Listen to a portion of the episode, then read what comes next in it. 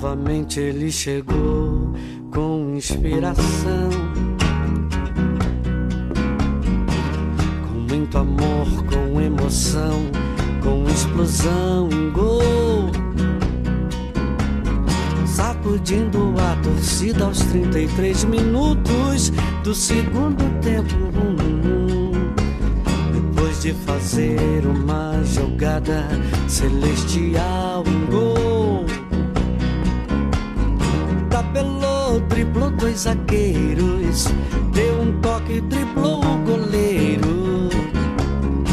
Só não entrou com bola e tudo porque teve humildade. Saudações rubro-negras, galera. Estamos aqui começando mais um bate-papo do nosso consulado Fá Campinas.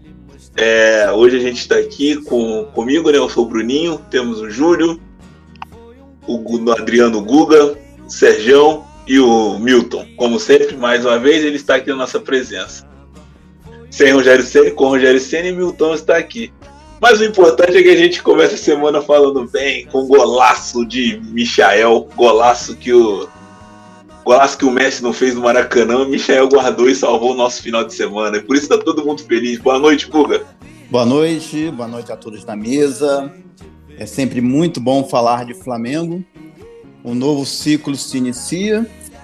Corações, expectativas renovadas, corações é, ansiosos para a estreia do novo treinador e que tudo dê certo, que Zico nos abençoe. E atenção, Tite, olho no Michael, hein? Um abraço. Só não entrou com bola e tudo porque teve humildade e o gol, né? Fala, Julião, deixa canalha. Isso aí, saudações rubro-negras.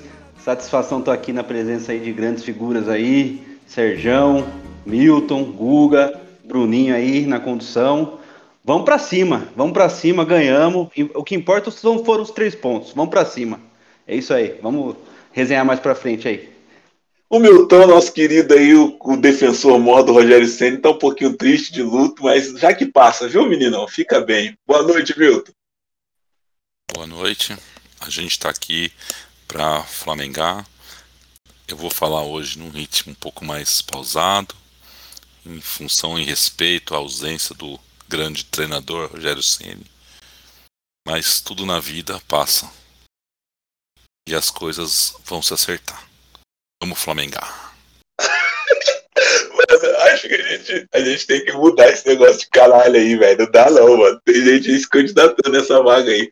Mas a prova que estamos todos felizes hoje, alegres depois dessa vitória. E até pro Sérgio tem boa notícia. O Noga tá no time titular, Sérgio. Boa noite. É, boa noite, Júlio. Boa noite, pessoal da bancada aqui. É um prazer estar mais uma vez com vocês. É... E eu espero que esse novo ciclo que o Flamengo está iniciando seja um ciclo vencedor, como foi, apesar do ano passado não ter sido um ano tão bom quanto 2019, mas eu espero que esse ano, pelo menos, a gente reinicie um novo ciclo vencedor aí. E como nós apoiamos o Ceni quando ele chegou no Flamengo, e que não tinha nenhuma identidade com o Flamengo, eu espero que pelo menos a maioria, a grande maioria do, do, da torcida do Flamengo apoie o Renato, porque ele tem sangue rubro-negro, já foi campeão pelo Flamengo, conhece o Flamengo. Então, eu acho que a gente tem que prestigiar o Renato para ir, ir, observar o trabalho dele, né? E é o que eu estou muito ansioso para ver o trabalho do, do, do, do Renato. E eu conheço um monte de viúva do JJ. Mas do, do Rogério Senna eu só conheço uma. Boa noite. Mandou a letra. Mandou a letra. E assim a gente inicia. Já que o Sérgio já deu a deixa, vamos lá, né? Ô Guga, temos um novo comandante. O que você espera do Renato no Mengão, hein?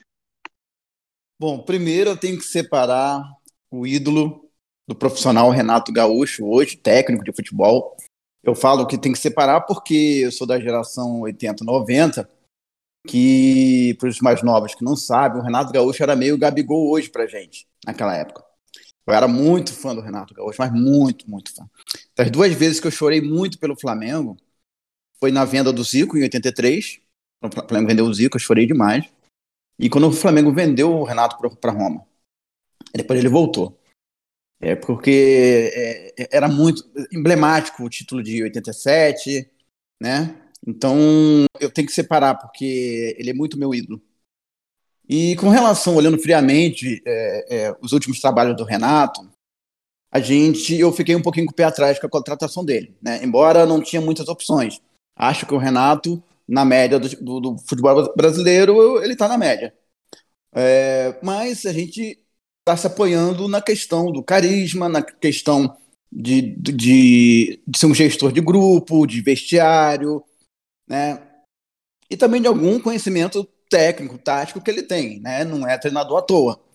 Então a gente apostando nesse conjunto de coisas, e acredito até que vai dar certo, mas a curto, médio prazo, não, não acredito que ele vá, o dia que ele for embora, vai deixar algum legado, alguma coisa tipo o Jorge Jesus deixou um conceito, uma ideia diferente do que se pratica no futebol brasileiro, eu não acredito que ele vai deixar. Eu acho que o Renato é mais do mesmo, com alguma, alguma diferença aí entre os demais. Mas, como eu falei, espero sim, como flamenguista, vou torcer muito, é meu ídolo, e espero sim que o Flamengo, que ele possa fazer um bom trabalho. Não espero um trabalho de excelência igual o JJ, mas eu espero um bom trabalho sim, com títulos e títulos de expressão. Ô, Julião, então, o que, que você diz aí do nosso, do nosso treinador? O bom é que lá no Sul ele é porta-lupe, aqui ele é gaúcho, né? Já chega junto e, e onde ele vai, ele leva o seu bibelô, né? Fala, Júlio. é, não, ó, eu, eu assim, eu, eu, concordo com, com o Google em algumas partes, e eu acho que assim, para ele ter aceito o desafio, né, que são, sei lá, cinco meses, né? Cinco, cinco, seis meses, cinco, cinco meses, né? No final do ano, eu acho que ele vai entregar, cara. Alguma coisa ele vai entregar e tem que entregar. Então acho que é o. Ele tinha, falou que tinha um sonho de dirigir o Flamengo, tá tendo oportunidade agora. Eu acho que na parte da malandragem, da boleiragem, acho que ele vai conseguir motivar, né? Resgatar algumas peças que precisam ser resgatadas. É, eu tenho dúvida também eu, nessa parte tática. Nessa parte tática eu não sei. É, porque os jogos agora, né, é um mês decisivo para o Flamengo. Eu não sei o que, que ele vai conseguir, né, nesse curto período, né? Mas eu tô com o Guga, é, é na torcida, vamos para frente, vamos ganhar tudo isso daí, fazer um grande jogo quarta-feira já. É, poxa, depois desse golaço do Michael, poxa, até o até o Léo Pereira ele recupera, quem sabe? Ô, Júlio, desculpe, mas como eu disse, Léo Pereira não dá mais. Não vem falar isso, por favor, já chega. Já sofri muito nesse fim de semana. Bom, deixe eu quieto. Léo Pereira não. Sobre o Renato Portaluppi, vulgo Renato Gaúcho. Foi o cara que me fez chorar pela primeira vez pelo Flamengo. Mas não foi agora não, tá? Foi lá em 87, quando ele deu uma arrancada e fez um golaço que por sinal a Globo fez questão de emendar este gol do Renato Gaúcho com o gol do Michael para falar que foi igual. Dá para comparar o Renato Gaúcho jogador com o Michael, Lionel Micha ou, ou Micha Messi. Não dá para comparar com o Renato Gaúcho. O Michael está 150 mil anos luz atrás. Né? Uh, eu tenho uma expectativa que o Renato Gaúcho vai ser sucesso. Eu acho que ele tem a cara do Flamengo, aquele Flamengo dos anos 90, aquele Flamengo é, boleiro, aquele cara que vai pra balada com os, com os jogadores, aquele cara que vai falar pros caras, galera, vamos ganhar hoje, amanhã a gente toma os uísque. E o Flamengo sempre funcionou dessa forma, né? E, então, quem sabe? JJ fez um trabalho meio diferente deu certo, mas vamos voltar ao tradicional. É, eu acho, eu tenho fé que vai dar certo no Renato Gaúcho. Você já disse isso, né? Qualquer que seja o treinador, vocês nunca vão me ver torcendo contra para o treinador cair. E com o Renato Gaúcho não vai ser diferente. É, eu acho que ele é um cara de tiro curto, um copeiro. Nós temos duas copas, cinco meses é um prazo curto. Então acho que a chance de sucesso é realmente muito grande. É, falar começar pela demissão do, do, do né? O Ceni é, chegou numa situação insustentável, né? Porque já, a gente já notava, é possível que o pessoal lá dentro do Flamengo não estivesse notando isso, que ele não tinha mais identidade com o grupo, já não parece que já não estava aceitando mais ele. E quando o jogador começa a não jogar mais pelo técnico, fica muito difícil de ser mantido. Então, e depois da divulgação daquele vídeo, ficou insustentável a, a presença dele. É, e eu preferia, eu, se perguntasse se você traria o Renato Gaúcho para o Flamengo, não, não traria. Eu, eu prefiro, continuo preferindo um treinador estrangeiro, mesmo que seja aqui da América do Sul. A Argentina tem muito bons técnicos. O Flamengo não precisa gastar milhões para trazer um técnico da Europa. É, mas seria muito difícil você trazer um gringo agora. Primeiro, é, é, é qualquer gringo aceitar um, um, contrato de cinco meses e meio. Ia ser muito, muito difícil você conseguir isso. Então, se você encontrasse algum bom técnico desempregado, pelo que eu sei, os bons técnicos estão todos empregados, e, e você trocar o pneu com o carro andando é muito difícil. E um gringo para chegar aqui agora, sem conhecer o futebol brasileiro, sem saber o que é, que é Flamengo, sem conhecer a, a instituição Flamengo, o que é a torcida do Flamengo, até ele se adaptar, conhecer o elenco, é, entender o Flamengo, tentar adaptar o método dele, ele ia perder no mínimo aí de um mês e meio a dois meses. E aí nós estamos com dois campeonatos mata-mata aí na porta, bateram na porta, e a chance do Flamengo cair seria muito grande nesses dois, nesses dois torneios. Então, a solução teria que ser caseira. E dentre as soluções caseiras aí que, que eu conheço, é, o, o, o, cara que estava aí no, no, mercado, disponível e que mais se identifica com o Flamengo, é Renato Gaúcho. É, ele é Flamengo, ele gosta do Flamengo, já deu várias demonstrações que ele gosta do Flamengo. É, tem uma coisa contra ele que pesa, que a torcida sempre fala, que ele preferiu o Grêmio pelo, pelo Flamengo. A gente tem que chegar da seguinte maneira. O, o cara é profissional, pô. O, naquela época ele julgou que a proposta do Grêmio era melhor do que o Flamengo e ele foi pro Grêmio, pô. A mesma coisa com o Rafinha. O Rafinha, ele acabou não acertando com o Flamengo e foi pro Grêmio para ganhar menos do que ele ia ganhar. Se se ele, os 400 mil que ele foi ganhar no Grêmio, se ele tivesse aceitado do Flamengo, ele teria ficado no Flamengo. Então, é, é, essa parte de, de, de, de profissional é, é, muito difícil de você julgar. Mas o Renato Gaúcho ele tem uma identidade com o Flamengo, já foi jogador, já foi campeão pelo Flamengo, ele conhece a torcida do Flamengo, ele sabe o grau de exigência que a torcida do Flamengo tem, é, ele sabe que não vai poder fazer como fazia no Grêmio, abrir mão de um campeonato para jogar o outro, ah, ele sabe que a torcida do Flamengo quer ganhar tudo, e, e mais ou menos ele já falou isso na, na entrevista dele, que ele tem que ganhar tudo. O Flamengo ele não pode abrir mão, como ele abria no Grêmio lá, de disputar o campeonato nacional em prol da Libertadores. Mas eu estou fazendo muita fé, porque ele tem um companheiro, é, o Alexandre Mendes, que é, que é muito bom estrategista, e eles fazem uma dupla que eles se completam, né? O Renato, como goleiro, ele se entende muito bem com os jogadores, sabe se impor com os jogadores. E medalhão, não estiver jogando bola, estiver fazendo gracinha, ele vai botar no banco, não tenho dúvida nenhuma. Ele já fez isso no Grêmio. E, e ele é um cara que é, gosta de puxar a garotada da base. Então, eu, eu, eu prevejo um, futuro de sucesso aí para o Flamengo esse ano. Eu acho que a gente vai avançar bem nas. Não sei se vamos conseguir ser campeões, mas eu acho que a gente vai conseguir avançar bem, tanto na Copa do Brasil como na Libertadores. É, no Campeonato Brasileiro, é, como eu estou disse aí, o Renato é tiro curto. Eu não sei se no Campeonato Brasileiro se ele vai conseguir levar o time ao campeonato. Elenco o Flamengo tem, dá para reagir ainda. É, a diferença de pontos faltando ainda 28 rodadas para acabar o campeonato, pode ser tirada, mas é, eu acredito mais é, nas Copas, na Copa do Brasil e na Copa Libertadores. E a Libertadores não leva ao Mundial, né? Então, é, se ganhar os três, ótimo, mas se ganhar pelo menos essas duas Copas, é, é dinheiro que entra nos cofres do Flamengo.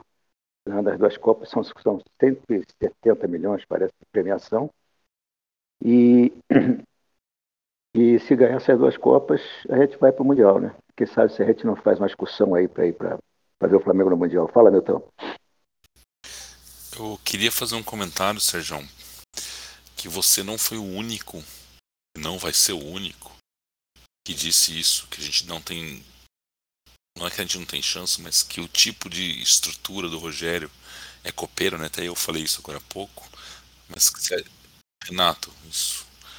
Rogério, Rogério não sai da minha mente. É, mas como você mesmo disse aí, é, você estaria muito contente se a gente ganhasse as duas Copas. E o Rogério está sendo punido com essa demissão porque ele não teve resultados nem desempenho bom no Campeonato Brasileiro, não foram nas Copas. Guardadas as proporções, também o Renato o, também o Rogério Ceni é, teve dificuldades, né, em, por exemplo, montar os times porque estava desfalcado por 30 dias aí, sem os jogadores. E a torcida também criticou ele porque ele não estava conseguindo manter a produção no Campeonato Brasileiro. E agora, a torcida de maneira geral, assim como o senhor fez agora, desculpa, assim como você fez agora, disse estaria contente se ganhasse somente as Copas. A minha pergunta, né, a minha dúvida é: pegamos no pé do Rogério? De repente o Rogério que estava sendo cobrado pelo Campeonato Brasileiro não serve mais, mas o técnico que entra não precisa nem se preocupar com o brasileiro porque tem que ganhar só as copas. É, é só, é só esse alívio que eu não consigo entender esse dois pesos e duas medidas com pessoas diferentes. É, não nesse foi aspecto, isso que eu falei, viu? Não, o senhor falou assim que se ele ganhar as duas falei, copas, eu falei que eu, que eu que eu, eu, eu, eu se ele ganhasse, eu preferi que ele ganhe os três. Mas se ele ganhar pelo menos duas das competições, é, e principalmente a Copa do Brasil e a Copa Libertadores, que dão uma premiação bastante grande, eu já me, já me daria como, como satisfeito. Mas, para mim, ele teria. Eu, eu quero que ele ganhe as três. E eu fico preocupado. É, a única coisa que me deixa preocupado com, com a vinda do, do, do Renato é, é o que ele fazia no Grêmio. Era ele esquecer o Campeonato Brasileiro e dar, e dar preferência somente para as Copas, tanto para a Copa do Brasil, tanto que o Grêmio sempre chegava né? na Copa do Brasil, quando não ganhava, chegava e na Copa Libertadores também. Mas é, não tem jeito, no Flamengo ele vai ter que, ter, ter que disputar tudo, ele não vai poder fazer aquilo de, de abandonar o brasileiro e querer jogar só Copa do Brasil e Copa Libertadores. Mas o que eu falei, se você me dissesse, escolhe dois desses três torneios para ganhar, eu escolheria a Libertadores e a Copa do Brasil. Vou voltar, seu Sérgio. Se o, se o técnico ainda fosse o Rogério Ceni, o senhor também falaria isso? Com certeza. 90% da torcida falaria que quer o brasileiro. Era isso que o Rogério Ceni foi, foi Era isso que o Rogério Ceni estava sendo culpado. É, foi por esse motivo que ele saiu. Não. Não, já não, saiu, tá? Eu acho que, já saiu. Acho que, era, acho que era pelo desempenho.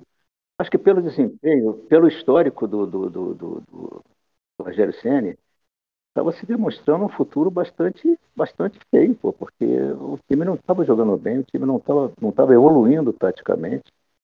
Eu acho que o brasileiro ia ser difícil da gente ganhar.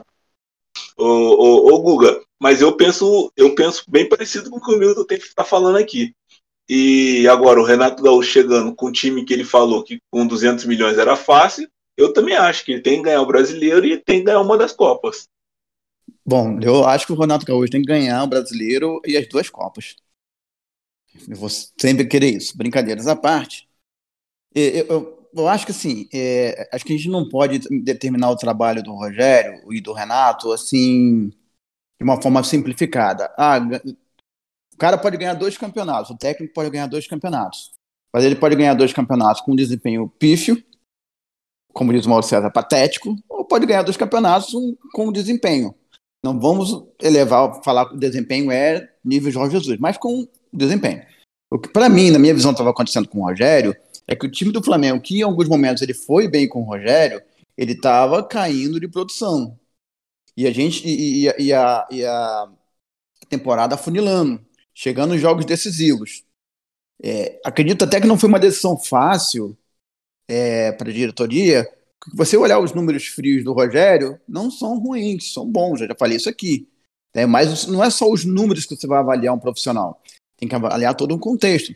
O Flamengo vinha jogando, caindo no rendimento de rodada a rodada. Fez um excelente jogo com o América Mineiro, fez um excelente jogo com Curitiba, aí cai de produção contra, contra o Atlético Mineiro, foi, foi mal, é, antes com o Fluminense foi mal, entendeu? E infelizmente tem um, uma Libertadores, um Defensa e Justi Justiça quarta-feira.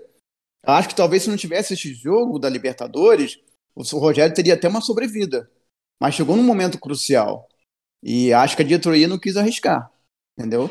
Não quis arriscar. E eu concordo que não deveria arriscar, porque a, a tendência era se perder mais. Posso até estar tá errado, né? a gente não sabe o futuro, posso até estar tá fazendo uma avaliação errada do que poderia acontecer, mas a tendência é, é que piorasse. O time estava piorando o rendimento. Entendeu? Então eu acho que é muito difícil a gente fazer uma análise assim. Não, se o Renato ganhar dois campeonatos e, e, e perder o brasileiro, a gente vai pesar a mão nele da mesma forma que a gente pesou no Rogério? Não dá para falar. Como ele ganhou esses dois campeonatos? Na Bacia das Almas, igual foi o Brasileirão ano passado? Entendeu? Então a gente tem que contextualizar para a gente também não ser é a mesma situação do Abel lá atrás. O Abel, volta a falar, não tinha números ruins. E se a gente não troca o Abel? A gente não tivesse. Tudo bem que foi chute da diretoria, não acredito em planejamento desses caras, não acredito. Mas alguém viu que o desempenho não estava legal. E a torcida pressionou. Entendeu? Alguém viu. Graças a Deus que alguém viu. E deu no que deu. Um time histórico que está nos nossos corações aí eternamente. Então, eu acho que tudo tem que ter um contexto, uma contextualização. Entendeu? Fala, Bruninho. Concordo e defendo, tô, tô contigo. Você expôs aí bem o, o que eu queria dizer aqui. É, mas eu queria ver do Júlio, nosso amigo aí.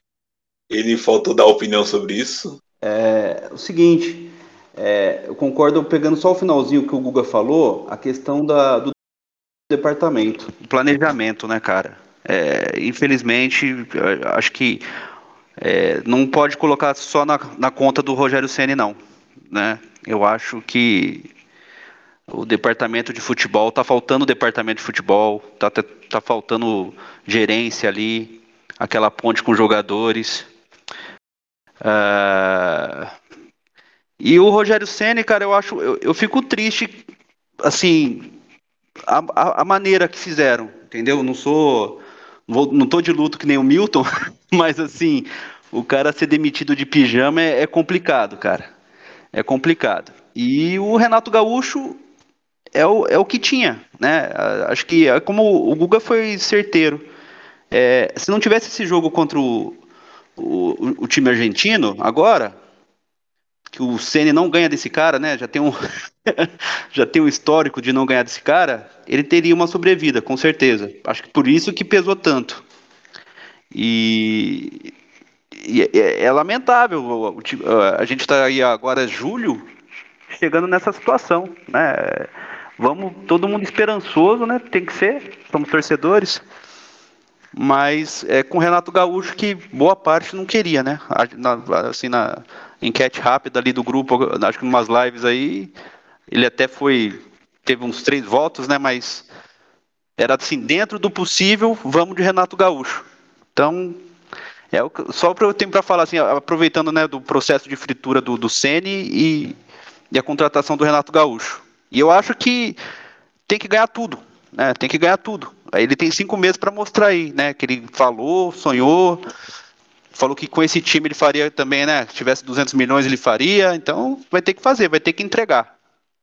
Aproveitando esse gancho aí, ouvindo aqui o, o Sergião, depois o Milton, é, é o, o Rogério Senna não foi demitido de pijama, não, porque segundo ele, ele mesmo ele falou que não dormia, então ele estava acordado aquela hora ali, devia estar vendo algum vídeo do, do, do, do, próximo adversário, qualquer coisa. Ele não dorme. O Marcos Braz também não dorme, então a noite é uma criança.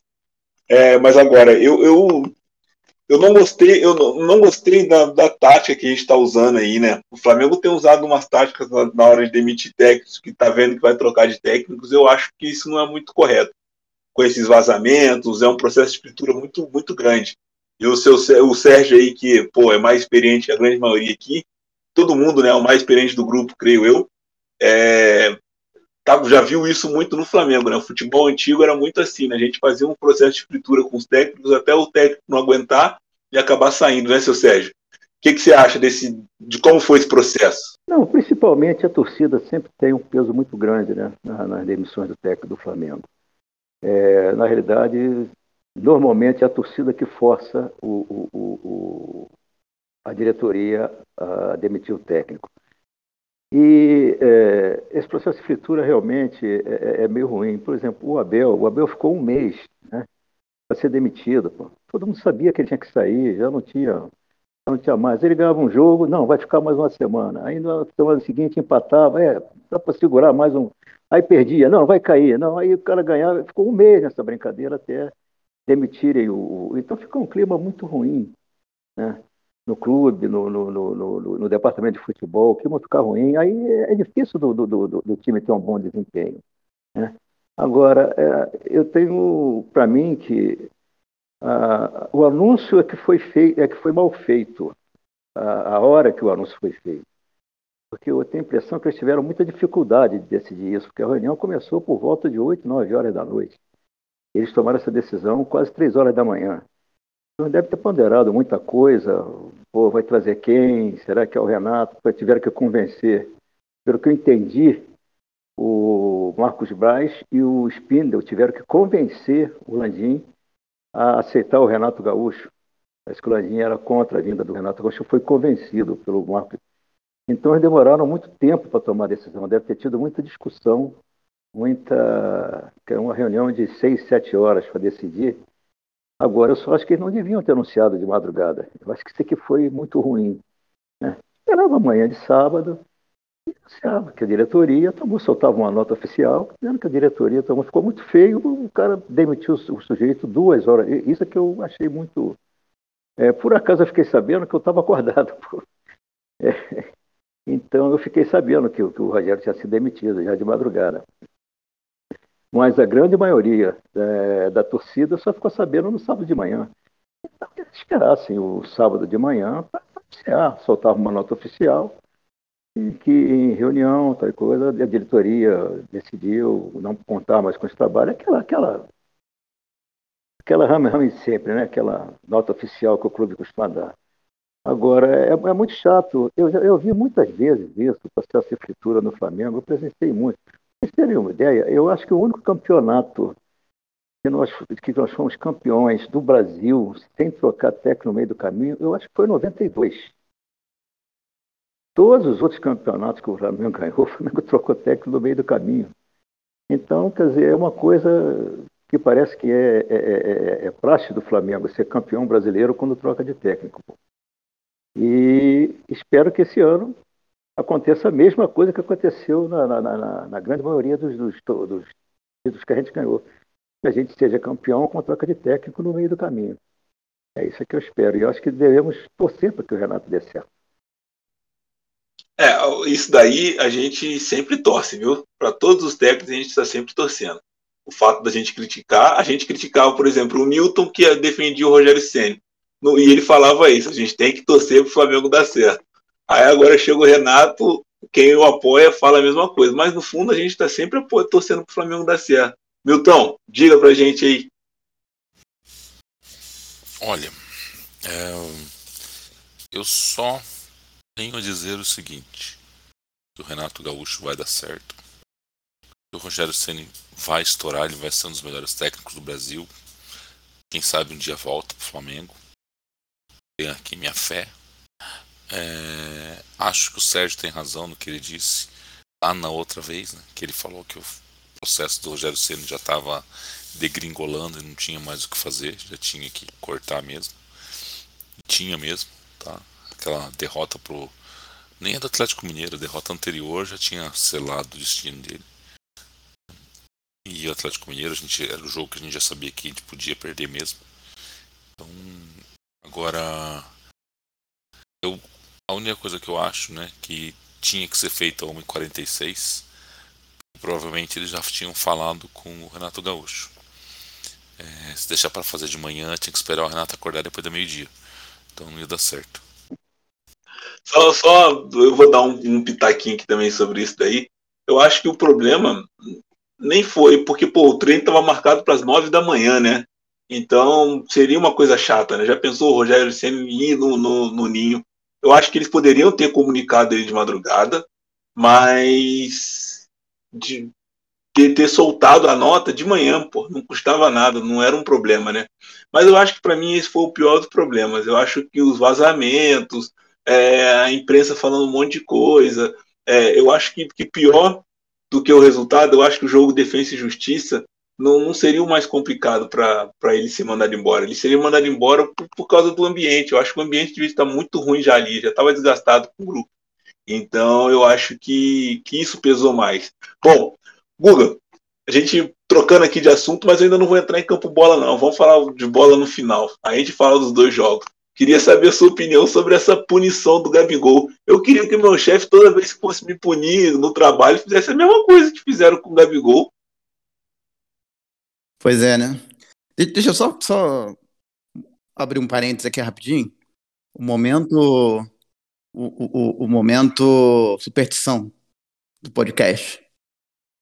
2019, o último jogo da fase de grupo foi 0 a 0 E depois o técnico caiu que o Palmeiras era líder do Brasileirão.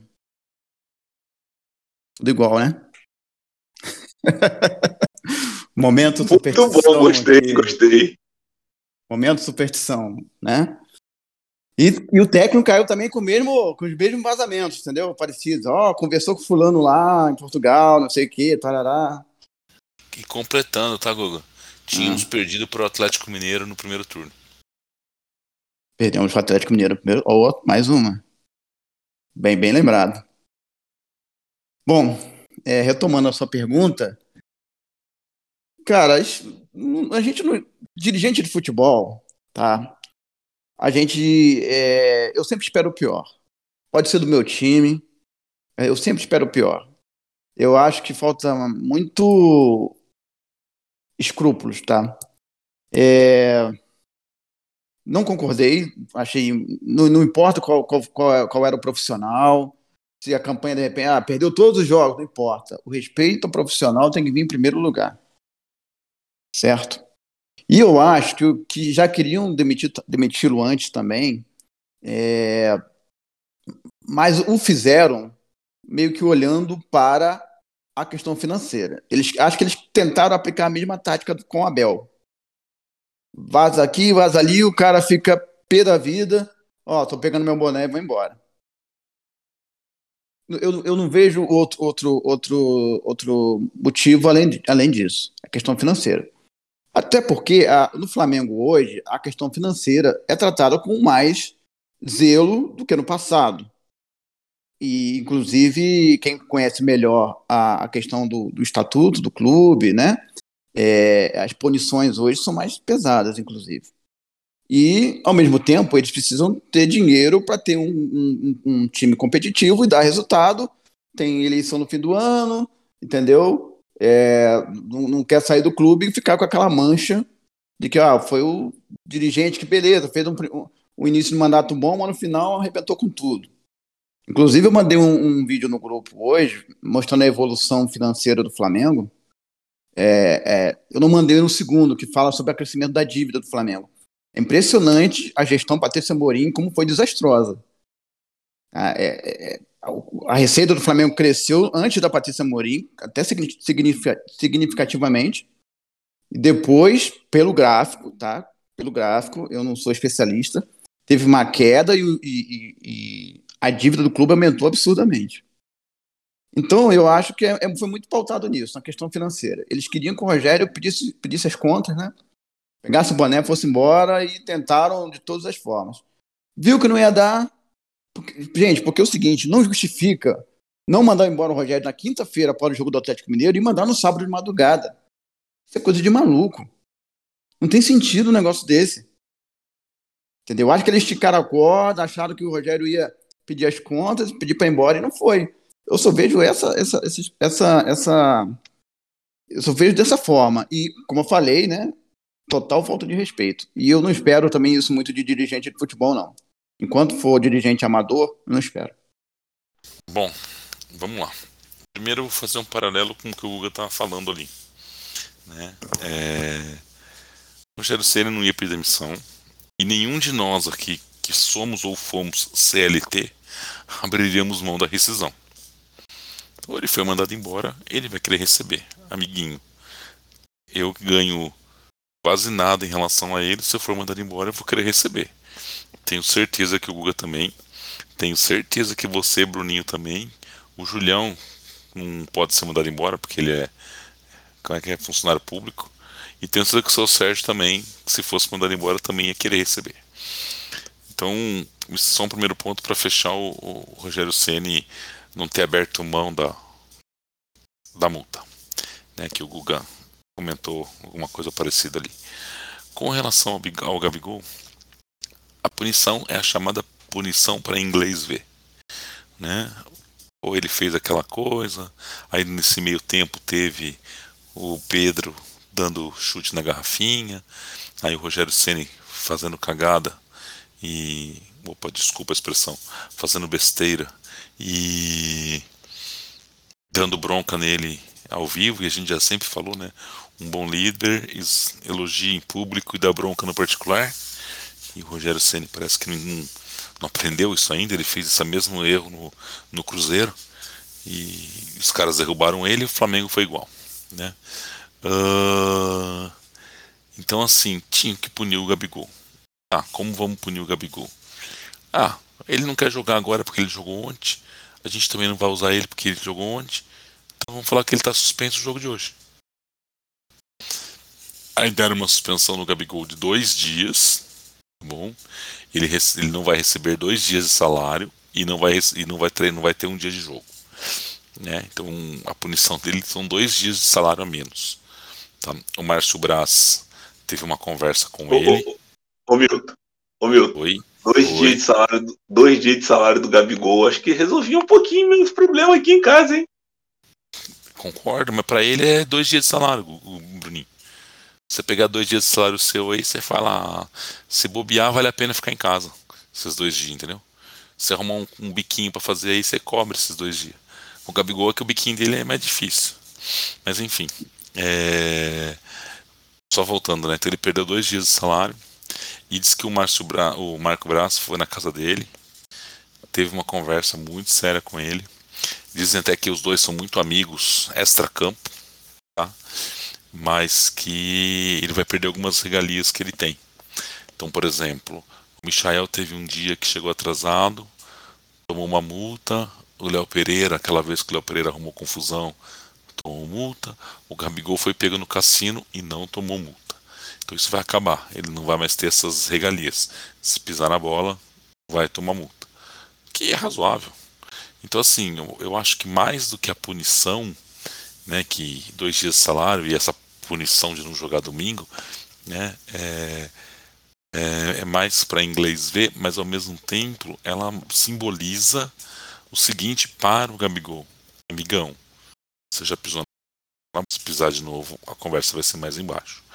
Óbvio que ele é o herói, ele é o ídolo da torcida.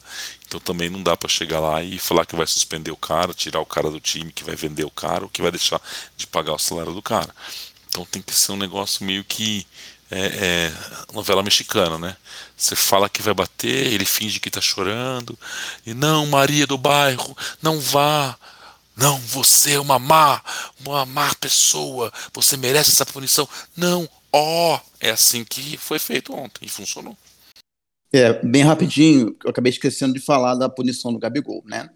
O Milton resumiu bem, patético, né? Multa no salário pesado para todo mundo. E dois dias de salário do Gabigol, ele deve ter deixado no cassino lá.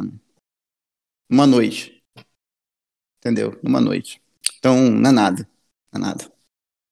Foi presenteado.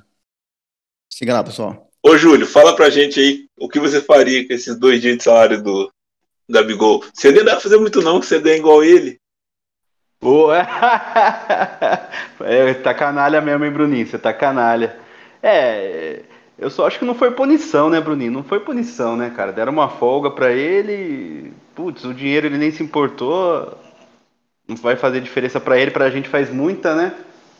Poxa, mas agora eu vou falar para você, Bruninho. Maria do Bairro ah, já acabou com o meu comentário, não vou falar mais nada não. Maria do Bairro acabou com o meu comentário, não dá. Sérgio, o que você achou? Já tinha visto isso no Flamengo?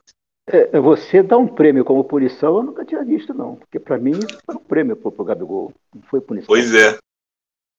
Eu acho que a punição seria é, din-din no bolso. 30% de multa no salário e escalar ele para o jogo, porque ele podia jogar. Essa lei de, de 48 horas é o time que pode jogar dentro de 48 horas. O, o Gabigol poderia jogar no domingo. E esses dois dias de salário aí, não sei onde vocês viram, eu li a nota oficial do Flamengo em que dizia que estava suspendendo, como, como, punição, estava suspendendo ele de um, de, de um jogo. Não falava em nada de perder dois dias de salário. Eu não sei Honestamente, eu não estou sabendo disso. Estou sabendo da nota, da nota oficial que o Flamengo soltou. Foi o que eu li. E o atleta, que o atleta está. Bom, estou dizendo, estou me baseando na nota oficial do Flamengo. Que o atleta, Gabriel, estava suspenso por um jogo é, pela disciplina cometida, alguma coisa desse tipo, nesses termos. E não falava nada em pecuniário, em, em pecuniário. Se bem que dois dias de salário dele, para ele, porra, ele. Mas eu, honestamente, não sabia. Agora, em toda a história do Flamengo, eu nunca vi, com toda a desorganização que, que o futebol do Flamengo é, tenha, tem um histórico de desorganização do departamento de futebol, e isso é que torna o Flamengo grande, com toda a desorganização que o Flamengo tem no futebol, historicamente, ele consegue ser um dos clubes mais vencedores do Brasil e agora, eu nunca vi você dar um prêmio para o jogador em vez de punir. É a primeira vez que eu vi isso na história do Flamengo. Mas isso é para caracterizar realmente que a nossa diretoria de futebol é uma diretoria amadora. E a gente precisa profissionalizar o departamento de futebol. Como profissional competente e experiente. Eu venho falando isso há seis meses. Desde que o Pelap foi embora, é, a diretoria achou que o legado do, do Jorge Jesus, como a casa estava arrumada, eles mandaram o Pelaipe embora e acharam que não precisava de ninguém. O Marcos Braz ia conseguir tocar e nem 2020 serviu de exemplo para essa diretoria. Eles viram que o negócio para esse ano já não ia ser fácil. E nem assim eles aprenderam. Então, o Flamengo, urge que o Flamengo é, contrate um profissional experiente, competente para gerenciar o futebol do Flamengo. Porque sem dúvida nenhuma, o, Renato vai fazer uma parte do trabalho, ele é um cara muito bom de, de papo com os jogadores, de vestiário, mas precisa ter um cara que pense no futebol do Flamengo 24 horas por dia, tem que ter um profissional. Você não pode ter um vereador da cidade como o manda-chuva do futebol, ele tem muitas coisas para fazer além do Flamengo e, e talvez, não sei se o Flamengo é a primeira preocupação dele hoje. Então gente precisa ter um profissional nessa área que gerencie o futebol do Flamengo e que pense só Flamengo. E eu, eu fiquei muito decepcionado com essa pretensa punição. E não sei porque que eles esperaram o Gabigol chegar. O time já podia, a diretoria podia estar punido, independente dele estar aqui presente. Dizer, olha, o atleta está punido em 30% dos vencimentos. Eu não precisava esperar o Gabigol voltar para punir, pô. Eu não, não entendi essa, essa, essa espera, entendeu? Então, eu, uh, mais uma vez, eu me decepcionei com a diretoria de futebol do Flamengo com essa pretensa punição que para mim foi um prêmio. Acho que eles esperaram o Gabigol voltar para perguntar para ele, e aí, qual a punição que você quer? Mas enfim, né? Já falamos bastante, resenhamos bastante bastidor aqui.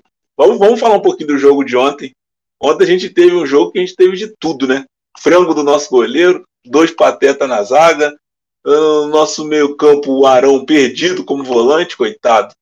E por Arrascaeta jogando um segundo tempo incrível, jogando muita bola no segundo tempo, o Everton Ribeiro tentando, é, o Pedro morto dentro de campo, Mas tivemos um Salvador Michael. Esse jogador novo chegou agora no Flamengo, foi estreia dele? Fala, Guga. Então, Michael é inspiração para o Messi. Nosso craque, Michael. Atenção, Tite, de olho no Michael, hein? Bom, é, brincadeiras à parte, Flamengo para mim jogou muito mal ontem. Muito mal, primeiro tempo muito mal. É, eu achei a escalação é, equivocada. Eu não entraria com dois centroavantes. Eu não conheço bem o time da Chape, mas é, se não me falha a memória, ela joga, joga com três zagueiros. E, e, acho que os dois ali batendo cabeça com o zagueiro ia, ia forçar o Flamengo a fugir das suas características. Que é infiltração, toque de bola, triangulação, etc e tal. Como acho que se mostrou o jogo. Uh, Diego Alves errou, mas tem crédito. Né? Quando a fase tá ruim, né? Quando a fase é boa, aquela, aquela bola ali ia, ele ia falhar, mas sei lá, ia quicar, ia sair para algum lugar, ia fazer alguma coisa, mas não ia entrar a bola. Mas quando a fase é ruim, sobra no pé do cara. Embora achei que a, quem estava marcando ali bobeou também, ficou dormindo, o cara estava esperto, estava ligado. É, Isla. É, Mateuzinho, ele não é, é, é, melhor do que o Isla. Ele é muito melhor do que o Isla. Tá? Não sei se o Isla não tem mais condicionamento físico para fazer esse, esse, esse avanço pela lateral, e ao fundo, e voltar e marcar. Quando ele joga plantado, ele até faz um jogo ok. Mas fazer esse vai e volta, meu Deus do céu, Deus, Deus nos proteja. A nossa brilhante, possante zaga, não precisa nem falar. Né? O Arão, para mim, foi a baranga do jogo, porque Gustavo Henrique e, e Léo Pereira né, a gente descarta, mas eu, a gente, é a baranga porque ele jogou muito mal, muito perdido, e a gente espera mais do Arão, porque ele, ele tem, ele é um, bom, é um bom jogador. No segundo tempo, por mais que todo mundo falou que o Flamengo melhorou, e melhorou, mas ainda eu vi jogos melhores do que eu feito já pelo Flamengo nessa temporada. Eu acho que a gente conseguiu virar muito mais pela individualidade do Arrascaeta e de um lance assim que baixou ali o incorporou o Garrincha, o Messi, sei lá quem no Michael e aquilo que ele vinha tentando fazer muitas vezes ele, ele, ele nos jogos passados e desde quando ele chegou no Flamengo ele não conseguia fazer, ele conseguiu fazer ontem. Se ele perde aquele gol, todo mundo ia falar que ele tomou a decisão errada com a bola, que ele poderia ter voltado a tabelar com o Pedro. Beleza. Enfim, mas eu, eu ontem para mim, inclusive o time foi para mim foi muito pior. Eu acho que o jogo do Atlético Mineiro para mim foi pior do que esse. Mas foi no nível, quase no nível do Atlético Mineiro. Principalmente o primeiro tempo. Segundo tempo deu uma melhorada, como no, no jogo do Atlético também. No final deu uma melhorada, mas foi para mim um jogo pavoroso, horroroso. E o Renato vai ter trabalho aí, porque é quase terra arrasada.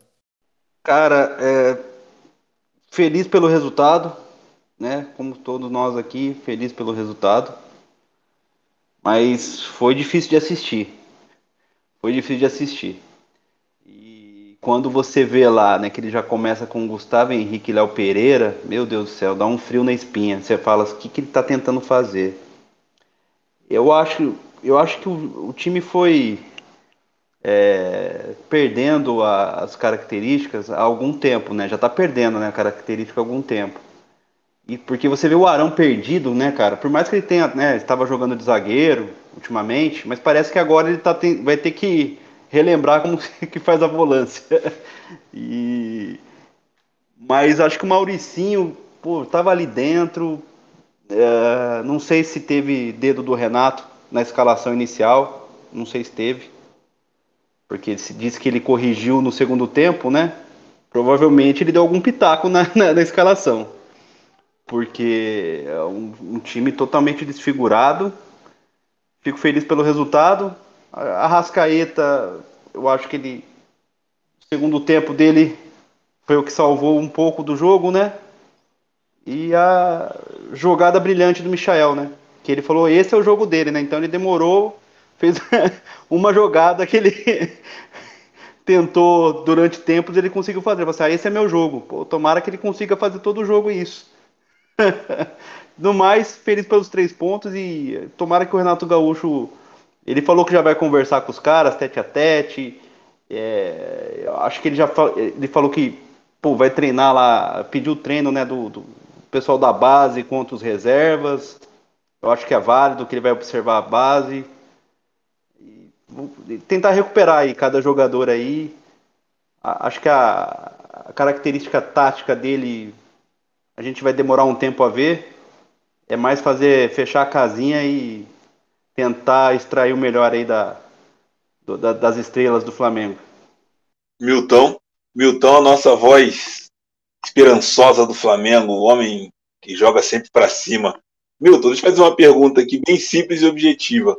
Você consegue ver, já conseguiu ver o gol do, do Michael mais de uma vez? Eu, eu não vejo replay.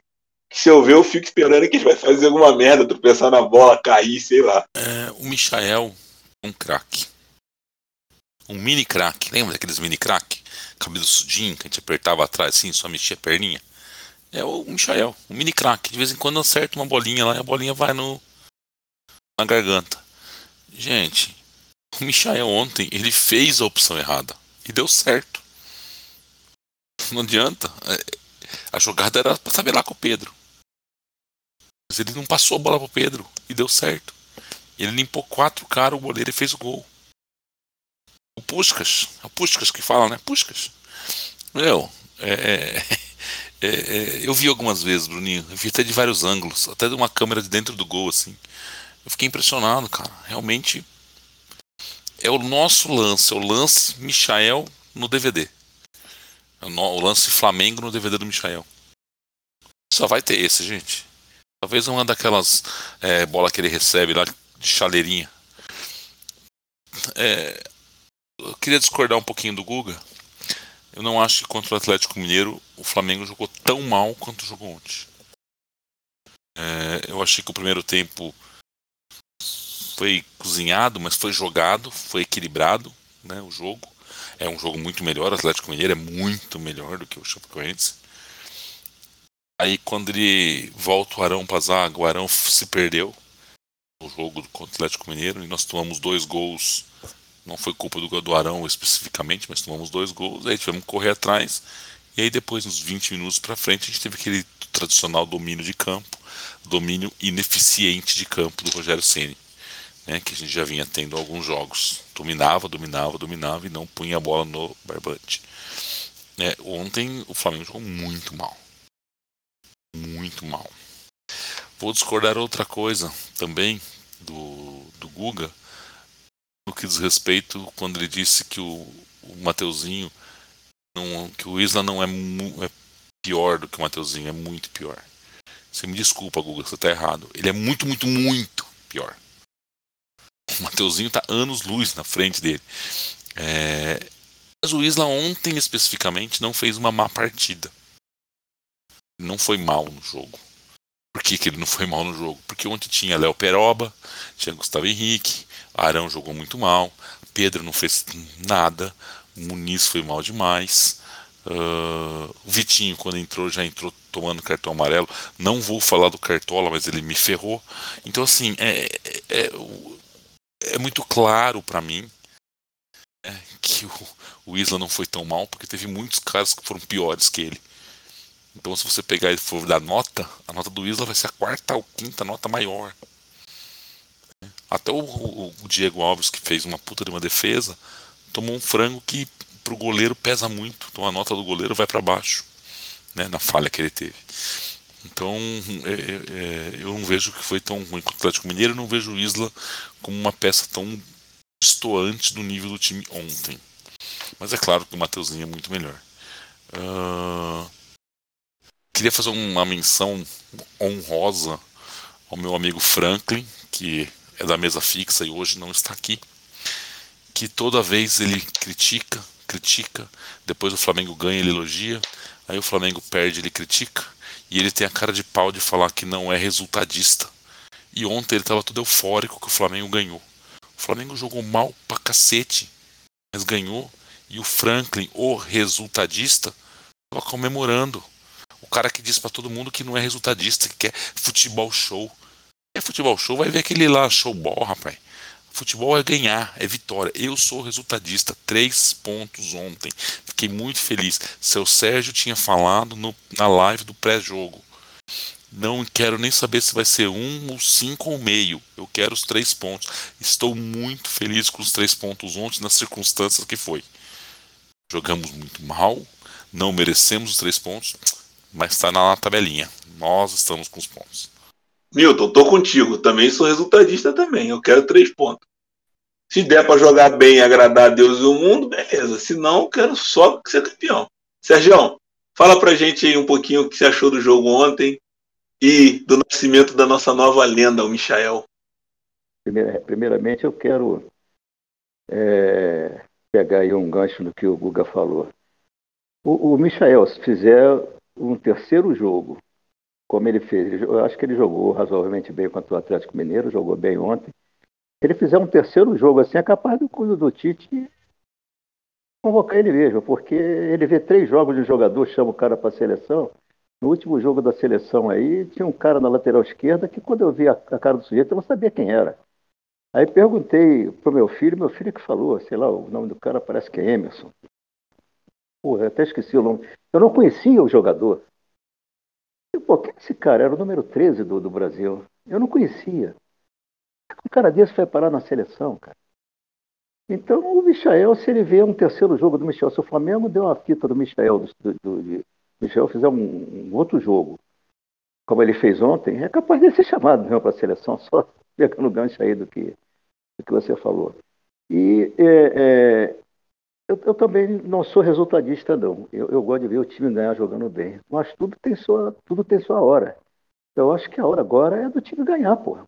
O time não pode ficar muito longe da, da turma da frente, porque depois fica muito difícil de galgar a escada, né? principalmente com o Palmeiras, é, que está voltando com o Dudu, que o time vai ganhar uma qualidade a mais, está no momento é, 10 pontos na nossa frente. Mesmo que a, gente ganhe os seis pontos, que a gente está tá atrasado, que são dois jogos fora, é, e historicamente o Flamengo não joga bem lá naquele campo do, do, do Atlético Paranaense, é, ou seja, eu acho difícil talvez do Flamengo conseguir trazer esses pontos. Espero que traga, mas é, talvez o Flamengo traga quatro pontos desses dois jogos. Quer dizer, que o Flamengo torcer quatro fundos ainda vai ficar seis atrás do Palmeiras. O Palmeiras um pouco mais forte ainda. E o Atlético Mineiro está começando a acertar o time dele. Ele tocou muita gente no time. Então, é, agora é ganhar, pô. Até chegar no grupo da frente lá e ganhando, assim, os trancos e barrancos. E o jogo de ontem, o, o Bruninho, se caracterizou por ser totalmente diferente dos últimos jogos do Flamengo. O Flamengo jogava bem um, um tempo, jogava mal o segundo, não matava o jogo, jogava mal o segundo tempo e perdia. E hoje o Flamengo jogou mal os dois tempos e ganhou o jogo.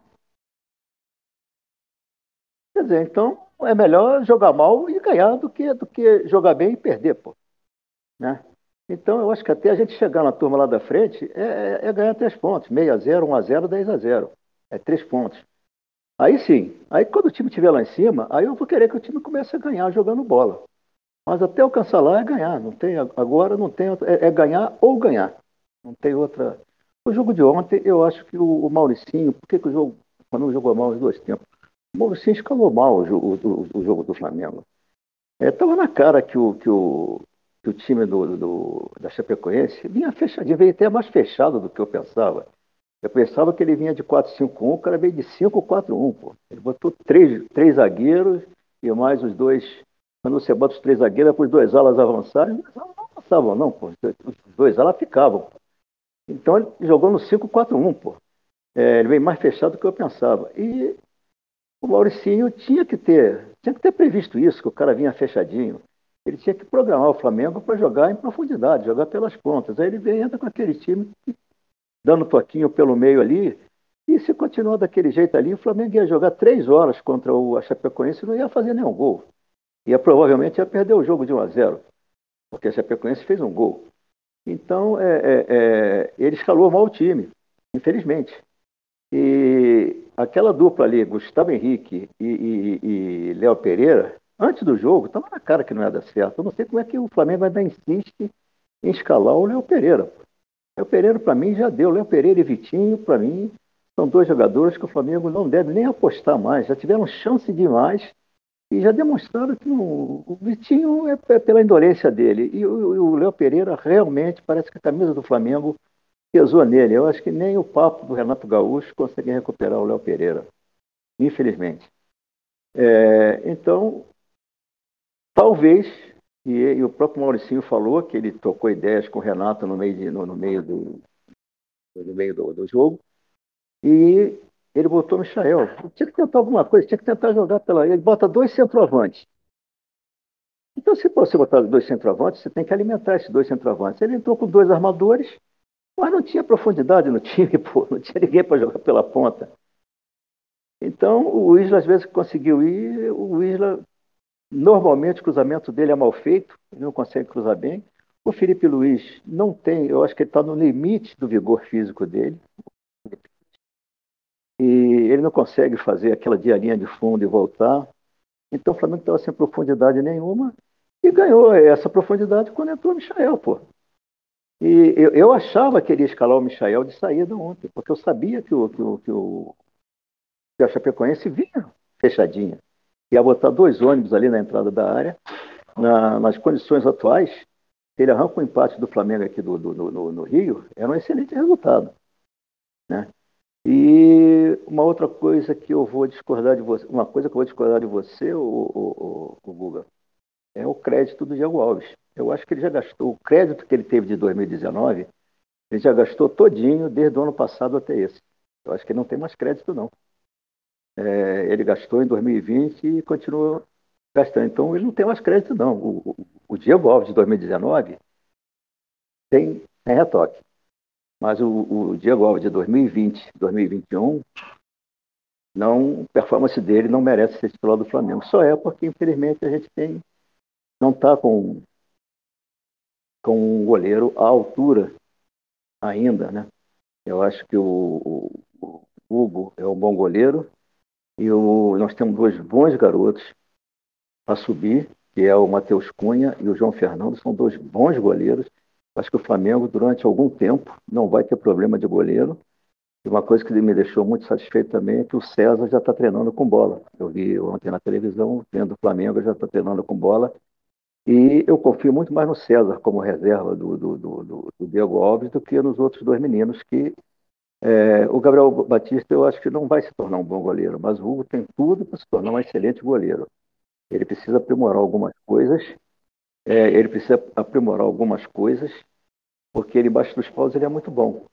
Precisa aprimorar a saída com a saída, a saída do gol e, a, e melhorar um pouco a, a, jogada com os pés dele. E eu acho que o Renato Gaúcho vai, vai ter visão para isso e tentar melhorar essas qualidades dele. Mas ontem o jogo, lógico, uma vitória nessa altura do campeonato, eu estou satisfeito com o resultado. É, nós estamos lá né, na época de e fazer três pontos. Não interessa como. E aí depois sim, aí depois, quando o Flamengo tiver disputando com o Palmeiras ou com o Atlético Mineiro lá, que eu acho que são os dois adversários do Flamengo, eu não, não faço pena no Bragantino. Ele não vai ter fôlego para o campeonato todo, ele tem um time bem armadinho, mas não tem elenco. O Fortaleza, muito menos. E o Atlético Paranaense também não. Então, eu acho que é, o Flamengo tem tudo para chegar lá ainda. É isso aí. Então, depois, depois da saga pelo Noga, agora o Sérgio vai começar a saga pelo goleiro. Vocês não estão entendendo. É a nova saga do Sérgio agora. Já deu para ver aí a, o próximo a cena do próximo capítulo será o goleiro. é, ô, ô, ô, Bruninho, é só uma coisa que eu ia colocar para vocês e até para o Milton aí, que ele falou que o Isla não foi tão mal. Mas será que não foi também porque o Everton Ribeiro não foi tão mal? Principalmente no primeiro tempo. O jogo foi ruim. Mas o Everton Ribeiro teve os lampejos, eu acho, né? Pelo que eu vi do jogo. Parece que o Everton Ribeiro voltou um pouquinho mais ligado, não aquele Everton Ribeiro, porque o jogo foi. O jogo ruim é difícil ver coisa boa, né? Mas eu não achei. Eu acho que o Everton Ribeiro ajudou um pouquinho o Isla. Só isso que eu ia comentar aquela hora que o Milton estava falando. Será que não, não, foi o Isla que ajudou o Everton Ribeiro? É, é, porque a gente já falou isso, né? Um, um ferrou o outro, né? O Everton Ribeiro perdeu todo o futebol lá no jogo do Brasil contra o Uruguai, e o Isla quando pegou Covid, que foi na mesma época. E de repente agora que o Isla voltou da seleção, ele jogou com vontade o outro jogo, ele não foi bem contra o Atlético Mineiro, mas ele estava com vontade, perto dos outros que não estavam, né? E ele ontem eu achei que ele não foi tão mal, mas realmente eu concordo contigo, cara. Essa aproximação desses dois caras, quando funciona, é, é, vai bem, porque o Everton tentou muitas jogadinhas dentro da área ontem, ele tentou algumas over, overlap, eu não sei como é que. Overlap, sei lá como é que fala isso aí, que é aquelas passadinhas que ele passava para ir pro fundo. Então, assim, é, teve algumas jogadas, teve algumas jogadas muito boas do Everton Ribeiro e do Isla. O Isla fez um cruzamento muito bom, depois ele fez um outro cruzamento que ele jogou lá no quinto pau. Mas é, é eu achei que concordo com você, Julião. Acho que você foi uma, uma boa observação. Vindo de você, uma excelente observação, meu amigo. Eu acho que o problema, o maior problema do Isla é quando ele chega na linha de fundo. Ele, na hora de tomar a decisão do cruzamento, é raramente ele acerta o cruzamento. Mas já falamos do jogo e agora tem Libertadores, quarta-feira. É, vamos, vamos iniciar aí nossa jornada. Tem, ainda tem. Eu, eu sou um pouco cismado ainda com as oitavas ainda de final. Acho que quando a gente passa das oitavas, a gente vai com tudo pro título. O problema é passar das oitavas. Mas a gente vai pegar um adversário bem enfraquecido e esperamos ver o nosso time com o fator novo, Renato Gaúcho no banco, surpreendendo todo mundo e trazendo um resultado positivo, né, Guga? Você falou que é cismado com as oitavas, eu sou cismado até com a fase de grupos. Quando passa dali, eu dou uma, uma tranquilizada, uma relaxada, mas não vamos pensar que vamos pegar carne assada. Time argentino na Libertadores, o mental deles é muito diferente do nosso. É muito diferente. O, o foco, a concentração deles é, é absurda. Não sei porque o jogador brasileiro tem. Não, parece que não consegue é, é, chegar a esse nível mental dos jogadores argentinos na Libertadores. A gente ganha, às vezes, quando ganha, né? A gente ganha na qualidade técnica, que, que sobressai muito, como foi o Flamengo do Jorge Jesus e tal. Mas não é uma carne assada. É, perdeu alguns jogadores, somente o Brian Romero, que é um excelente atacante, que foi pro River. O técnico deles é bom, já nos eliminou uma vez. E tem, tem um, ele tem um trabalho mental interessante ele já deu declarações que o Flamengo é o super time da América, que o jogo de volta é no grande estádio do Maracanã, um mítico estádio do, estádio do Maracanã, que o Flamengo veio mal nesses últimos jogos porque tinha seis jogadores nas seleções e tal, tirando toda a pressão do elenco dele, deixando os caras bem leve. É um cara, para mim, muito bom, esse treinador, o BKC. E a gente tem que ficar com bem pelo, é, é, é, com as orelhas em pés, atentos, porque jogar sério, porque é, é, não vai ser um jogo fácil. Ele contratou o Lucas Barrios, que jogou no Grêmio e no Palmeiras, o Defensa, o Defensa e Justiça. E enfim, é, é, jogo, é, jogo, é jogo pesado, é jogo com o argentino. A gente tem que ficar bem, bem ligado também. Eu tinha visto até uma, uma notícia aqui interessante que eu acabei não. Eu tinha notado aqui, por lá do time deles. Ah, sim. É, e, e tem um, ele tem esse time tem uma característica muito muito é, estranha. É, é, um time capaz de tomar de 5 do Tucumã, entendeu? Empatar com o Del Valle em casa, mas vir no, no, no Itália aqui no, no, no Allianz Parque e ganhar do Palmeiras. Entendeu? É um time que costuma fazer esse tipo de coisa. Então, mesmo se a gente ganhar, ganhamos de 1 a 0 lá, né? não pensa que já está decidido, que não está. Principalmente o Flamengo, principalmente o Flamengo, mental forte, foco total nesses jogos. Não podemos vacilar, não podemos sentar na nossa qualidade técnica, não podemos achar que nós somos o, o Brasil penta, é, pentacampeão, não sei o quê, nós somos o time de campeão da Libertadores de 2019. Não, não podemos pensar nisso. É, é, é sair rasgando o menor que tiver que rasgar, bola pro mato na hora que tiver que jogar. Pela, não sei se mandar esse, esse podcast pro Renato. Pelo amor de Deus, se jogar o Gustavo Henrique, não dá toquinho na defesa, não atrasa a bola no fogo pro goleiro. Por favor, que isso vai matar torcedor do Flamengo do coração. Pelo amor de Deus, cara. É, é, é, essa é a pior sensação do mundo. Se está pressionado, cara, cruza a bola, pra, manda a bola para frente, faz qualquer coisa, mas não para com esse toquinho. Isso pode custar uma classificação, um jogo importante. Beleza, galera? Essa é a minha opinião aí. Valeu. Ô, ô, ô, Guga, acabou de pintar uma mensagem aqui, acabei de ver aqui que a Carolzinha mandou para mim, Renato Gaúcho, ouve a gente, viu? Carolzinha mandou do privado aqui. ah, é? Renato, vamos, vamos, ó, Renato, está ouvindo a gente? Lembra de 1987. O segundo turno naquela Copa União, como o Flamengo jogou com raça, com determinação, a gente saiu atropelando todo mundo e ganhamos do melhor time do campeonato, que era o Atlético. Com golaço seu. É agora, é a é, hora, é, foi hein? A final, virada, hein? Foi a final antecipada daquele ano. Final antecipada, é a hora da virada, hein? Eu não tinha dúvida nenhuma que o Flamengo ganhava do Internacional na final. O grande time daquele, daquele ano era o Atlético Mineiro. Exatamente. Quando o Flamengo eliminou o Atlético Mineiro, eu, eu já vi que a gente tinha comido já o, o boi com chifre e tudo. Então, as oitavas de final, eu, eu tenho esse medo das oitavas, porque o Flamengo aí passou muito problema. E o BKSS, é, é, é, ele, ele tem essa capacidade aí, Guga, de ir lá fazer um jogo bom, fazer um jogo ruim contra um time pequeno, perder e ganhar de um time melhor. Então é isso. É o São Paulo, ele é discípulo do São Paulo. Então o São Paulo fazia muito isso e faz, é, faz um jogo bom, um jogo ruim, ganha um jogo de goleada, perde outro jogo de goleada. Então ele é isso. Mas vamos, vamos para cima desses caras aí, a gente tem que ganhar. Julião, fala pra gente aí. Eu ia fazer uma pergunta para vocês, na verdade, viu, Bruninho? É, porque eu vi que o time já vem desfalcado, né, do, do Defensa e Justiça. É, e, qual é o nosso time, né? Porque, segundo o Milton, aí temos vários desfalques. O Arão eu nem lembrava que estava suspenso, para ser sincero. E aproveitando assim o tempo para não ficar muito, para não estender muito, Bruninho, eu queria perguntar para vocês qual é o time de amanhã. Pode passar a bola aí para alguém aí.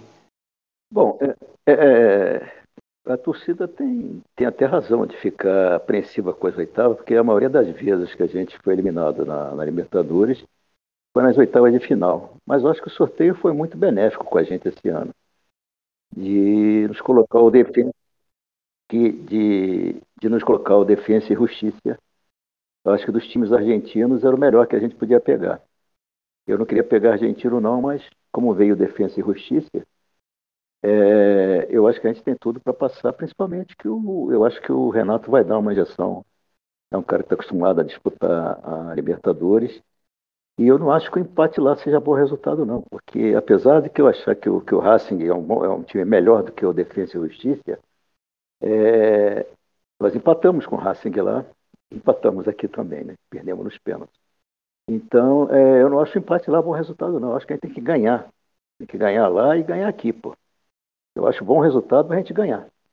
Empatar lá eu não acho bom resultado, não. Primeiro que eles estão desfocados de quatro jogadores e eles não têm elenco, como o Flamengo tem, para substituir os desfalques. O time do Defensa e Justiça é muito, muito justinho. Eles têm um time, mas não tem elenco. Então, eu acho que o Flamengo tem tudo para passar e ganhar os dois jogos. Eu tô, estou tô levando muita fé é, que o Flamengo vai ganhar os dois jogos. Vai ganhar lá e vai ganhar aqui. É, agora, não vai ser fácil. Ganhar lá, nem que seja de 1 a 0, mas tem que ganhar. E eu acho que vai ganhar. E não vai ser 1 a 0 não. Eu acho que, eu acho que nós vamos ganhar de 3 a 1 lá. Ó, oh, Sérgio, Flamengo, avisou do otimismo. O time do Flamengo eu acho que tem que ser o Senhor Arão, eu acho que tem que ser o Diego Alves, o, o Isla, eu acho que ele não vai arriscar botar o Mateuzinho, talvez só no meio do jogo. Ele vai entrar de isla, pela experiência. E eu acho que o Relato também não vai querer mexer muito no time. Vai querer mais ou menos manter o time que, que, que, que tinha o, o, Rodrigo Caio, o bom é que o Rodrigo Caio joga, né? O Rodrigo Caio volta e tem o Gustavo Henrique ali do lado dele. Não, acho que não tem outra opção. É, mesmo que ele leve o Noga, eu acho que ele não vai, não vai botar o Noga num jogo de Libertadores assim de cara. Ele vai tentar botar o Noga no time aos poucos. Aí quando tiver aí um, um esporte aqui no Maracanã, um, um outro time mais fraco, ele vai começar a introduzir o Noga no time. Que ele já pediu a subida do Noga. Mas eu acho que vai ser o time de sempre. O Isla, o Rodrigo Caio, o Gustavo Henrique e o, e o Felipe Luiz como não tem o Arão ali, eu não sei se ele vai de Pires da Mota, que é um pouco mais experiente, ou se ele vai de Hugo Moura. Né? Mas provavelmente será Hugo Moura e Thiago Maia. Agora, o problema é que o Thiago Maia não, não consegue jogar o jogo todo, né? ainda. E provavelmente ele vai ter que substituir ou já no meio do, do, do jogo ou no começo do segundo tempo. Eu acho que ele aguenta no máximo o primeiro tempo e mais uns 10 minutos, talvez, do segundo. Mas acho que o time que vai entrar é esse. Ou o Pires da Mota e o Hugo Moura, e, e, o. E o Thiago Maia, e os quatro da frente. Espero que o Bruno Henrique consiga jogar. Se não conseguir jogar, é um grande desfalque pra gente. Mas aí o da frente é aqui, ó, o Everton Ribeiro, Arrascaeta, Gabigol e Bruno Henrique. E eu não sei nem quem ele escalaria no lugar do Bruno Henrique. Eu não sei o Rogério Senna já conhecia como ele raciocinava. O Renato, o Renato ainda precisa esperar para ver como é que ele raciocina. Eu não tenho nem ideia se o Bruno Henrique não jogar, como é que ele vai querer entrar com o time, se vai querer entrar no. Provavelmente. Ele vai, entrar com o Pedro. Eu, eu, acho até que. Não, eu não acho que ele vai entrar com os dois centroavantes, não. Eu acho, eu, eu acho que ele vai entrar com o Michael. Eu acho. Mas eu não conheço ainda a cabeça do, do Renato, eu não sei o que, que, ele vai fazer. O Bruno Henrique é um grande desfalque. Ele jogando mal, infelizmente, a gente não tem ninguém no elenco que tenha as características do Bruno Henrique, mesmo ele jogando mal. Então, eu acho que o Bruno Henrique é um grande desfalque para a gente. Eu, aí, aí, aí eu não tenho ideia do que, que, o, que o, Renato vai escalar no, no, lugar do Bruno Henrique, não. Que esquema de jogo que ele vai querer entrar. Olha, é... meu time eu vou falar o que eu, que eu, que eu faria e, e, paralelo, vou falar o que eu, que eu acho que o Renato vai fazer. É Diego Alves, eu ia de Mateuzinho, mas eu concordo com o Sérgio, ele vai de Isla por causa da experiência. Eu iria de Noga, mas eu acho que ele vai com Gustavo Henrique. É, por causa da estatura, né? Existe um mito de que o Gustavo Henrique é muito bom na bola aérea, mas ontem eu contei, ele perdeu três lances de cabeça. Contei. É, Rodrigo Caio, que não deixem ele tomar friagem até quarta-feira. É, Felipe Luiz. Tem que levar leitinho para ele na cama, pô. É, comida na boca para ele não fazer esforço, para tá inteirão. É, Felipe Luiz, eu acho que vai ser João Gomes e Thiago Maia. Everton Ribeiro e Rascaeta Pedro e Gabigol. Se o Bruno Henrique não jogar. Se o Bruno Henrique jogar, é Bruno Henrique e Gabigol. Vou falar meu time aqui. Para mim, Diego Alves, Isla, Rodrigo Caio, Gustavo Henrique, Felipe Luiz, João Gomes Thiago Maia, Arrascaeta, Everton Ribeiro, Gabigol e Michael. Bruno Henrique está machucado, não vai jogar. E eu concordo com o Sérgio que ele não vai colocar os dois centroavantes juntos. Eu acho que é um time suficiente para ganhar do Defende Justiça. Só lembrando, eles têm quatro desfalques, nós temos três: Bruno Henrique, Arão e o Diego Ribas. o Diego Ribas já está fora, já, já, é, é desfalque. É para esse jogo agora são dois, né? O Arão e o, o Bruno Henrique. Mas o Bruno Henrique faz muita falta. Galera, eu acho que o, que o time vai ser esse daí de que todo mundo está dizendo também. Eu acho que é João Gomes e Thiago Maia no meio, e o resto é o que a gente tem. Queria que fosse o Mateuzinho na lateral, mas infelizmente eu sei que vai ser o, Isla. Mas eu acho que também é suficiente para a gente ganhar e já encaminhar essa classificação, voltar de lá com ela embaixo dos braços aí. Temos que lembrar que o empate lá ele só vai ser bom se for com gol. Empate sem gol lá é ruim pra caramba, porque aí tem o gol qualificado aqui que pode complicar a gente, né? Mas enfim, é isso. E estamos chegando ao fim de mais uma resenha nossa aqui. Queria agradecer vocês aí que participaram aqui com a gente, quem ouviu a gente está aqui até agora. Obrigado aí pelo tempo que, que disponibilizaram aqui para ouvir a gente falar de Flamengo. Às vezes a gente fala algumas bobeiras, algumas merda, mas a gente dá risada e no final o objetivo é um só: fazer o Flamengo forte. Guga, obrigado. Eu que agradeço, Bruninho, Júlio, Sérgio, Milton. Muito bom estar aqui com vocês nessa bancada. Sempre muito bom falar de Flamengo, é, é, é o que eu sempre digo. E nessa nova fase, expectativas, esperanças renovadas. Segundo semestre começando, Flamengo, Libertadores recomeçando, Flamengo um novo técnico, novas esperanças, um ídolo que está voltando, é, a mística, espero estar voltando também. Daqui a pouco vai ter torcida no estádio, estaremos lá gritando: é campeão, é Flamengo, é campeão. Muito obrigado, uma excelente semana a todos e muito obrigado novamente. Boa. Julião, boa noite, o canalha. Agradeço aí pela oportunidade. Saudações Rubro-Negras. Tivemos problemas técnicos mesmo, hein, Bruninho? Desculpa, eu até peço desculpas também que eu caí umas duas vezes aí também. Mas assim, foi bom demais conversar com vocês, é, resenhar, flamengar. E 2 a 0 amanhã, se Deus quiser. Um jogo tranquilo.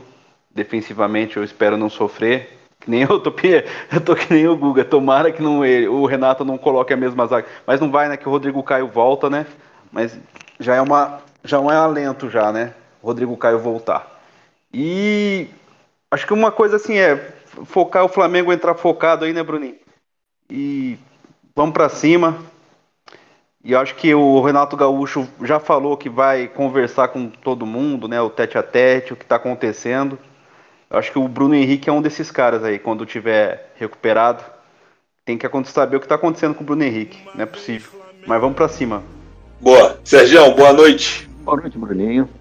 É um prazer ter mais uma vez aqui com vocês, Guga, Júlio, Milton, é, você, Bruninho. É,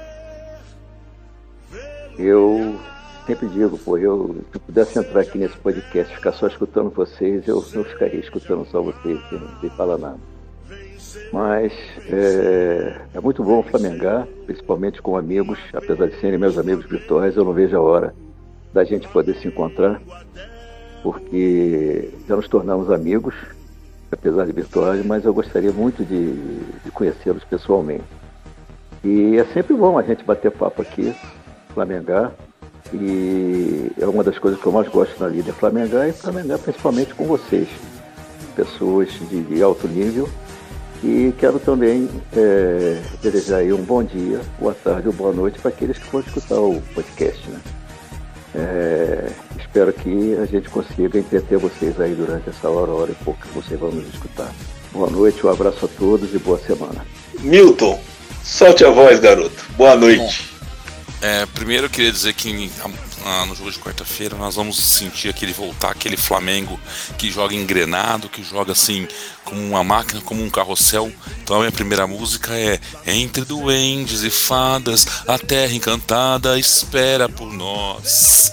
Abra o seu coração e vamos todos juntos com uma só voz. Boa noite, Bruninho, Guga, Julião, seu Sérgio. E eu não posso deixar de homenagear o meu amigo carioca, mas hoje uma homenagem que ele vai gostar e vai ficar feliz. O carioca agora vai. A Carolzinha vai com a gente pro Uruguai. Boa noite, galera. É, meu Deus, primeiro vai ser contratado no SBT, né? Fazendo mexendo no carrossel. Segundo, tô dentro pro Uruguai. e, teve, e teve o carrossel, teve a Maria do Bairro também, só tá vendo SBT só. Pois é, rapaz, Maria do Bairro, carrossel e família Porta Lupe. É que Porta... só o SBT que passou a Copa América por isso. Pois é, né? Saudações, ainda bem que ninguém viu, porque todo mundo queria ver a novela do Flamengo, a novela melhor que tem aí. É, é técnico caindo, eu não sei o que. E já aproveitando, vou deixar aqui a minha dividende também. Seremos campeão de novo da Libertadores. Ah, cacete. Se Deus quiser. Se, com a benção de Zico. Saudações do Bruneiro, galera. Boa noite. Um abraço.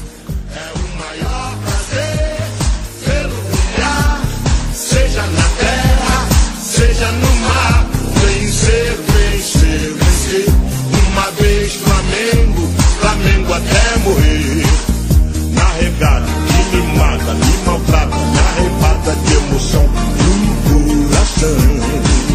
Consagrado no gramado, sempre amado, mascotado no tabu. É um ar de cruz. Eu teria um desgosto profundo se faltasse o Flamengo no mundo. Ele vibra, ele é fibra, muita libra. Já pesou quando vai morrer? Eu sou. Não vai curtir, não é?